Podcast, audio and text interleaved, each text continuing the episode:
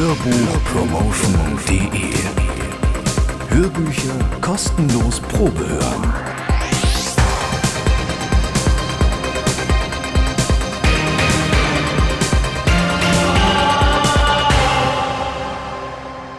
Hallo und wirklich herzlich willkommen zu einer neuen Ausgabe von Hörbuchpromotion.de. Schön, dass ihr wieder eingeschaltet habt. Ich bin Tom Klenner und jetzt geht es endlich weiter mit der vorletzten Folge von Ein komplizierter Akt der Liebe. Geschrieben von Miriam Toes, gelesen von der bekannten Sprecherin Katrin Fröhlich, erschienen bei AME Hören. Doch bevor wir starten, noch ein paar kurze Infos zur Sprecherin Katrin Fröhlich. Katrin Fröhlich wurde am 18. August 1968 geboren und ist, wie schon die Hörspielcracks unter euch wegen ihrem Nachnamen vermutet haben, richtig, die kleine Schwester von Andreas Fröhlich, dem Bob Andrews von den drei Fragezeichen. Als Sprecherin ist Katrin Fröhlich seit 1977 tätig und hatte einen ihrer ersten Sprecherjobs als die kleine Elizabeth bei den Waltons. Momentan ist sie die deutsche Synchronstimme von Gwyneth Paltrow, Cameron Diaz, Charlize Theron oder Kate Winslet. Früher war sie auch als Radiomoderatorin tätig und ist zurzeit sehr oft auf dem Premiere-Nachfolgesender Sky als Promostimme zu hören. Soweit die Infos zur Sprecherin Katrin Fröhlich. Jetzt wünsche ich euch viel Spaß mit dem dritten Teil von Ein komplizierter Akt der Liebe. Vergesst auch das Gewinnspiel nicht. Es gibt wie immer drei Exemplare des Hörbuchs zu gewinnen.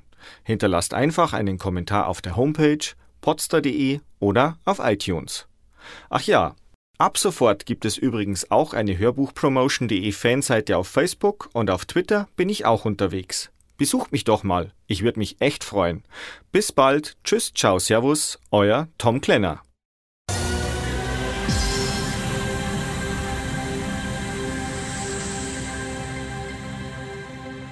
Fernseher standen bei Menno ebenfalls auf der schwarzen Liste. Beziehungsweise hätten sie dort gestanden, wenn er ihre Erfindung erlebt hätte. Wir bekamen erst einen, als einer unserer Cousins, der für Tesch und mich sowohl Cousin ersten und zweiten Grades als auch möglicherweise Onkel und zukünftiger Schwager war, in Wer ist der Beste auftrat einem Quiz für Highschool-Schüler aus der Gegend, die innerhalb ganz kurzer Zeit Fragen beantworten müssen und für die richtigen Antworten Preise bekommen. Was erlaubt ist und was nicht, war so willkürlich und absurd wie Versteckspielen mit Zweijährigen. Billy Joel ist okay, aber der Ausdruck Donnerwetter nicht. Wer ist der Beste? Einwandfrei, Dschungel der tausend Gefahren auf gar keinen Fall. Einmal hielt die Stimme eine Predigt mit dem Thema Vorabendserien, ein harmloses Vergnügen? Trudy konnte ohne Mash nicht überleben. Gegen sieben Uhr abends drang das melodische Suicide is painless, unterlegt mit Hubschraubergeräuschen durchs Fliegenfenster in den Garten, wo ich wahrscheinlich gerade den Gartenschlauch für Ray entknotete, Vögel begrub oder mich mit sonst was beschäftigte. Und dann dachte ich immer einen Augenblick, einen ganz kurzen Augenblick, ach, jetzt ist Trudy glücklich. Aus unerfindlichen Gründen war es in Ordnung, Batman zu gucken, obwohl der gegen menschenfressende Pflanzen und den Joker kämpfte, dessen Spitzname natürlich, da es eine Spielkarte war, auf das Böse anspielte. Verliebt in eine Hexe und bezaubernde Genie sollten wir eigentlich nicht gucken, weil die Zauberei darin Teufelswerk war. Aber wir guckten es trotzdem. Man kann nicht einfach die Nase rümpfen und dadurch Leute stolpern und Geschirr runterfallen lassen, meinte Trudy, und Tesh sagte, Ach ja, aber man kann mit einem Stab auf einen Busch klopfen, so dass der in Flammen aufgeht? Klar, und jetzt schau, hier in meiner rechten Hand habe ich fünf Fische, in meiner linken einen einzigen Laib Brot. Alles aufgepasst, jetzt verwandle ich. Psst, sagte Mom. Und Tash selber psst. Mom sagte Tash und Tash sagte Mom. Und dabei blieb es. Ihre angebliche Konsequenz war so halbherzig. In einer Comedy-Sendung im Fernsehen, in welcher weiß ich nicht mehr, überlegte der Komiker einmal laut, ob es im Himmel wohl Sex gibt, und Tesh, die bäuchlings vor dem Fernseher lag, das Kinn in die Hände gestützt, sagte, Oh ja, und zwar göttlichen. Keine Ahnung, wieso ich mir ausgerechnet das gemerkt habe. Eigentlich ist mir mehr ihr ungerührter Gesichtsausdruck in Erinnerung geblieben, Und die Reaktion meiner Eltern. Es kam nämlich keine. Wahrscheinlich hatten sie gerade nicht die Kraft dazu, waren müde. Ich wusste nicht, ob es ein Witz sein sollte oder nicht. Allein der Gedanke, die Wörter Sex und Himmel im selben Satz zu benutzen, musste doch, was weiß ich, ein Gebet nach sich ziehen, Tränen, Bibelverse, Umarmungen, Teufelsaustreibungen. Einen großen Teil meiner Kindheit verbrachte ich damit, für Tashs Seele zu beten. Ihr Jesus liebt mich T-Shirt habe ich zwei Jahre lang versteckt weil ich wusste, dass sie es ohne echte Überzeugung trägt und weil ich es aus Versehen mit einem Magic Marker ruiniert hatte, indem ich einen Pfeil drauf malte, der nach oben statt zur Seite zeigt. Einmal machten wir in der Kirche so eine Ruf-Antwort-Sache, bei der die Stimme Fragen stellte und wir alle im Chor antworten sollten, und zwar mit Jesus Christus. Aber Tesh sagte jedes Mal John Lennon. Mom versuchte sie zu übertönen, aber dann sagte Tesh ihre John Lennons einfach einen Taktschlag vor Trudys Jesus Christusen, quetschte sie ganz schnell rein, worauf ich meinen Kopf auf Trudys Schoß legte und betete, Tesh möge hören, wie Jesus an die Tür ihres rabenschwarzen Herzens pocht, bevor sie jämmerlich in der Hölle verschmort. Nachher im Auto sagte Mom, Tash wäre unverbesserlich. Und Tash sagte, Mom würde bloß Dad zuliebe so tun, als ob. Und Dad fragte, so tun, als ob was? Und Tash sagte, so tun, als ob sie verrückt wäre. Verrückt? Wieso? meinte Dad. Verrückt nach John Lennon, sagte Tash. Mom ist verrückt nach John Lennon? fragte Dad. Genau, sagte Tash. Mom ist verrückt nach John Lennon. Mein Gott, man konnte förmlich hören, wie sie die Augen verdrehte. Und dann fragte Dad, wer denn John Lennon wäre, und Tesh bat um Erlaubnis, sich umzubringen. Und Mom sah glücklich aus, naja, jedenfalls nicht unglücklich, und Dad war wie üblich verwirrt. An dem Tag nannte mich Tesh wahrscheinlich zum ersten Mal Wendehals. Damals hatte ich anscheinend nichts Besseres zu tun, als ständig von Trudy zu Ray zu Tash und wieder zurückzuschauen, um endlich dahinter zu kommen, worüber sie sprachen und was diese Sätze, die aus ihrem Mund kamen, überhaupt für einen Sinn haben sollten. Ich wollte eigentlich nur die Gewissheit, dass wir vier bis in alle Ewigkeit gemeinsam und glücklich bei Gott im Himmel leben würden, frei von Kummer, Leid und Sünde. In unserer Stadt ist man dafür ja prädestiniert. Man hält es für selbstverständlich. Schließlich sind wir handverlesen. Wir sind auf der Überholspur, auserwählt und errettet. Ich baute felsenfest darauf, und ich konnte nicht verstehen, warum meine engste Familie immer nach rechts und links ausscherte, statt schnurstracks nach oben zu streben, hoch und höher, bis hin zum lieben Gott. Wieso wollte uns Tash unbedingt die Chancen verpatzen und unseren Plan vereiteln, bis in alle Ewigkeit zusammen zu sein? Verdammt nochmal, und wieso zum Teufel begriffen meine Eltern nicht, was da lief und nahmen meine Schwester an die Kandare? Wir waren dazu ausersehen, zusammenzubleiben, das war doch sonnenklar. Das war die Funktion, der ursprüngliche Zweck, die eigentliche Voraussetzung für die Existenz der Familie Nickel. Bis in alle Ewigkeit zusammenzubleiben. Und es war so machbar. Die Seligkeit war zum Greifen nah. Wir mussten nur die Hand ausstrecken. Eigentlich hatten wir schon zugegriffen, denn dadurch, dass wir in East Village lebten, waren wir doch auf halbem Weg zum Ziel.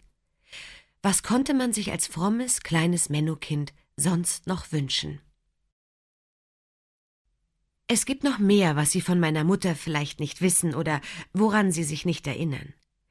Sie klopfte sich gern auf den Bauch, besonders wenn sie in der Küche stand, ihre Schränke anstarrte und sich geistig darauf vorbereitete, irgendeine lästige häusliche Pflicht in Angriff zu nehmen.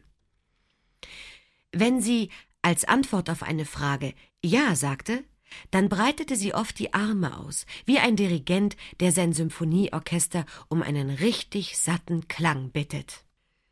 Sie mochte gemachte Betten. Sie hatte eine unheimliche Gabe, das Wetter vorherzusagen. Bevor sie Handtücher zusammenlegte, knallte sie gern heftig damit, am liebsten direkt an unseren Ohren, wenn wir vor dem Fernseher saßen. Sie glaubte nicht, dass man nach dem Essen zwei Stunden warten sollte, bis man schwimmen ging. Kommen Fische vielleicht nach dem Fressen extra aus dem Wasser? Sie fuhr grundsätzlich zu schnell, und beim Einparken kroch sie so lange auf die Mauer oder Barrikade vor ihr zu, bis sie mit der Stoßstange daran stieß. Montreal Parken hieß das bei ihr. Sie war zwar nie in Montreal gewesen, aber sie sagte das Wort so gern. Folglich war alles für sie Montreal, ob Einparken, Frisuren oder Sandwiches. Sie war ein Fan von 100% Baumwolle. Knittert schrecklich, aber lässt immerhin Luft an die Haut. Sie liebte Dads mädchenhafte Wimpern, sein Lächeln. Ach, Rays Lächeln. Und dass er im Sommer so dunkelbraune Arme bekam. Einmal hörten Tash und ich zufällig, wie die beiden in der Küche standen und sie sagte, Verdammt nochmal, Mensch, du hast echt Humor. Sie zupfte sich manchmal Haare vom Kinn, und dabei durfte ich auf keinen Fall zusehen. Sie sprach bei jeder Gelegenheit fremde Menschen an, meistens Touristen, die sich das Dorf ansehen wollten, und sie fand am Leben dieser wildfremden Menschen immer irgendwas ganz Aufregendes. Im Winter wärmte sie mir geschlagene zwanzig Minuten lang das Bett vor, wenn ich am Samstagabend in der Badewanne lag. Sie heulte jedes Mal, wenn sie die Waltons sah. Jedes Mal.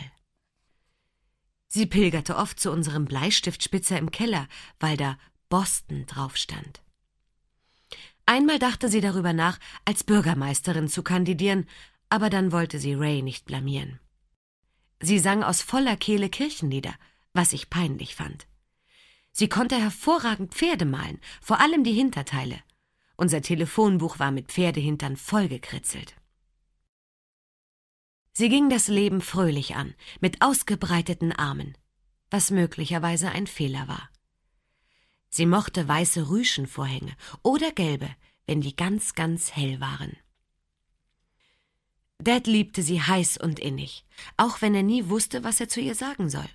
Und Mom liebte ihn genauso heiß und innig und füllte die stummen Lücken in ihrem gemeinsamen Leben mit Büchern, Kaffee trinken und allen möglichen anderen Sachen auf. Ein Bild von ihr geht mir nicht mehr aus dem Kopf. Als ich so um die zwölf war, beschloss Trudy, Motorrad fahren zu lernen. Und zwar von Jerry, meinem Cousin ersten, zweiten und dritten Grades. Er kam mit seinem Motorrad zu uns und zeigte ihr, wie man sich draufsetzt, wie man startet, wie man Gas gibt, wo die Bremsen sind und all das. Und sie meinte, gut, das habe ich kapiert. Okay, ist gebongt, alles klar. Tash und ich sollten Ray nichts verraten, damit er sich keine Sorgen macht. Wir setzten uns also neben der Einfahrt ins Gras, aßen selbstgemachtes Eis am Stiel und schauten ihr zu. Die Chromteile an dem Motorrad blitzten in der Sonne und Mom lachte. Sie hatte eine Capri-Hose in Jeans-Optik und ein rosa Frotti-T-Shirt an. Während Jerry ihr alles erklärte, winkte sie uns immer wieder zu und schnitt Grimassen. Irgendwann meinte Jerry, Okay, jetzt ist es soweit, zieh den Helm an. Er stülpte ihr den Riesensturzhelm über den Kopf, sie warf uns einen gespielt hilflosen Blick zu, und dann konnte es losgehen. Sie klappte den Ständer zurück und schob das Motorrad in einem weiten Bogen Richtung Straße. Nach einem letzten Blick auf Jerry, der ihr mit einem breiten Grinsen zunickte, fuhr sie los. Besser gesagt, bretterte sie los. Von null auf hundert in einer halben Sekunde – locker, und dann schlitterte sie aus der Einfahrt aufs Gras, krachte in einen Blumentopf und segelte über die Lenkstange. Was mir dabei im Gedächtnis blieb, ist das Bild, wie sie durch die Luft flog. Sie behielt exakt die Stellung bei, die sie auf dem Motorrad gehabt hatte, die Beine angewinkelt und leicht gespreizt, als hätte sie noch den Tank zwischen den Beinen, die Arme die ganze Zeit auf einer imaginären Lenkstange. Sie sah aus wie Evil Knievel beim Sprung über seine zwanzig Autos, nur mit einem unsichtbaren Motorrad. Es war das Komischste, was ich je gesehen hatte, und es dauerte eine halbe Ewigkeit.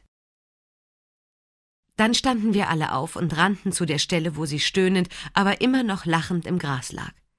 Jerry hatte ein fürchterlich schlechtes Gewissen, und wir mussten Trudy versprechen, Rain nichts zu erzählen, was gar nicht so einfach war, als er später nach Hause kam und wissen wollte, woher der Gips an ihrem Arm kam. Sie wäre die Treppe runtergefallen, behauptete sie, mit dem Weichspüler in der Hand, um den letzten Spülgang noch rechtzeitig zu erwischen. Tash hat ihm dann die Wahrheit erzählt, aber er musste ihr versprechen, nicht zu verraten, dass er Bescheid weiß. Das ist vielleicht kein tolles oder auch nur halbwegs würdiges Bild, das man von seiner abwesenden Mutter zeichnen kann, aber mir läuft es immer wohlig den Rücken runter, wenn ich sie in dieser komischen Phantomhaltung durch die Luft fliegen sehe. Als der Gips wieder weg war, ging sie im selben Sommer mit Tesh und mir an den Baggersee zum Schwimmen.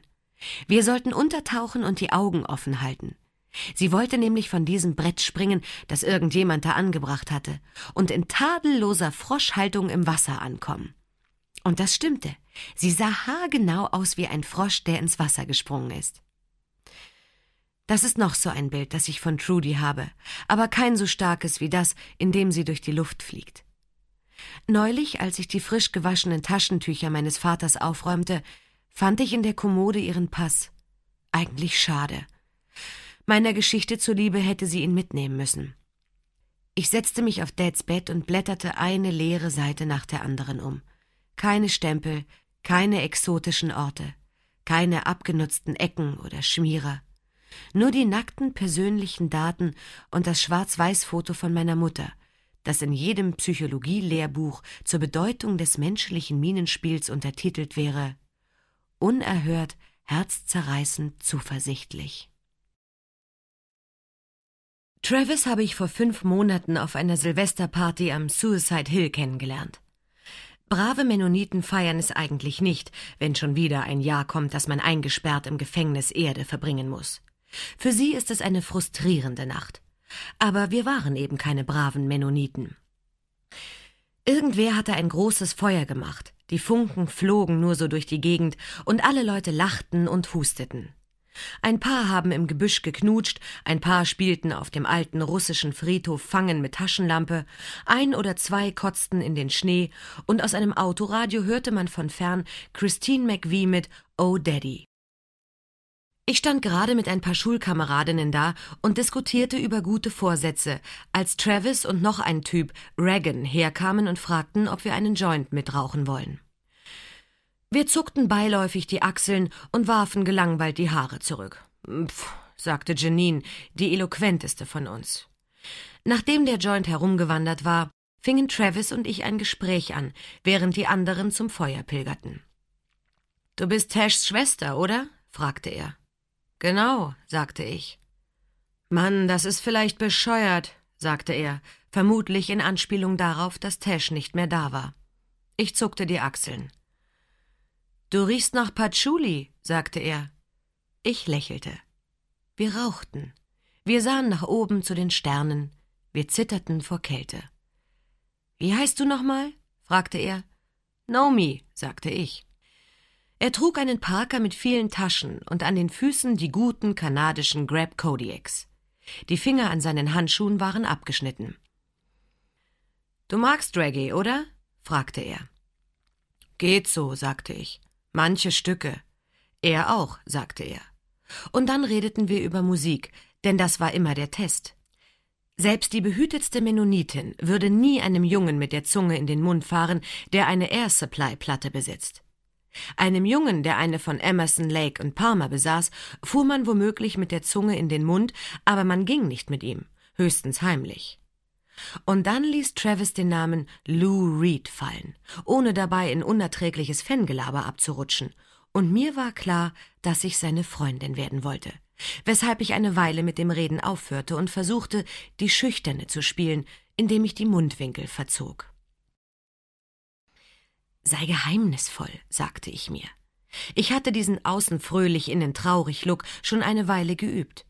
Es ging um einen bestimmten Blick, eine bestimmte Mundstellung und bestimmte Pausen beim Reden.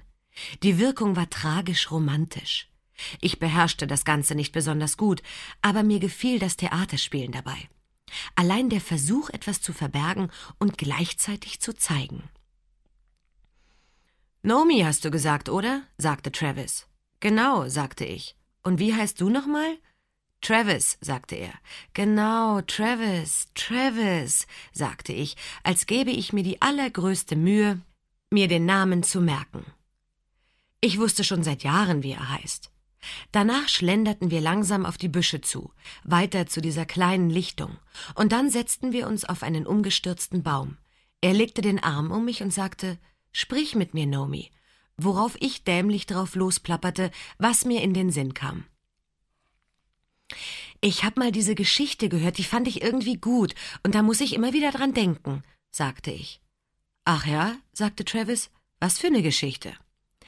Naja, da sind diese zwei Leute, ein Junge und ein Mädchen, die stehen irgendwo in der Stadt, auf der dunklen Straße, und das Mädchen mag den Jungen ziemlich gern und hat schon die ganze Zeit daran gedacht, wie es wäre, mit ihm zusammen zu sein, mit ihm zu gehen und so. Und der Junge, ich weiß nicht, vielleicht mag der das Mädchen auch, er ist ein bisschen älter und viel cooler. Und die treffen sich einfach so zufällig auf der Straße gegen zehn Uhr abends, beide auf dem Weg nach Hause von irgendwo. Und der Junge sagt zu dem Mädchen, hey, wie geht's? Du bist doch die, ähm, und das Mädchen sagt, ähm, ja, hey, und der Junge sagt, sprich mit mir, worauf das Mädchen stutzt und lächelt und sagt, aber du bist doch da. Und, sagte ich zu Travis, als hätte ich gerade eine Lektion über den Bau der Atombombe abgeschlossen, verstehst du jetzt, was ich meine? Doch, doch, verstand er. Er wollte wissen, warum ich das gut finde, und ich meinte, Weiß ich nicht, aber das ist doch echt irgendwie bezeichnend. Und er meinte, aber ich bin doch auch da und du sprichst trotzdem mit mir. Und ich meinte, na ja, schon.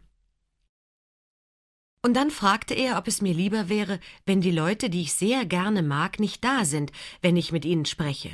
Und ich wusste nicht, was ich darauf antworten sollte. Aber er missverstand das als effektvolle Flirtpause oder so. Und als ich schließlich Nein sagte, meinte er, na, dann ist es ja gut und wir saßen weiter da, kickten mit den Schuhen in den Schnee, sahen unserem dampfenden Atem zu und überlegten, ich jedenfalls, was als nächstes kam.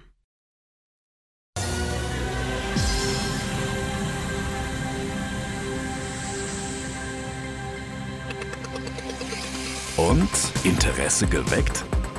Mehr davon und viele weitere Hörbücher zum Probehören, runterladen oder direkt bestellen gibt es auf www.hörbuchpromotion.de. Hörbücher kostenlos Probehören.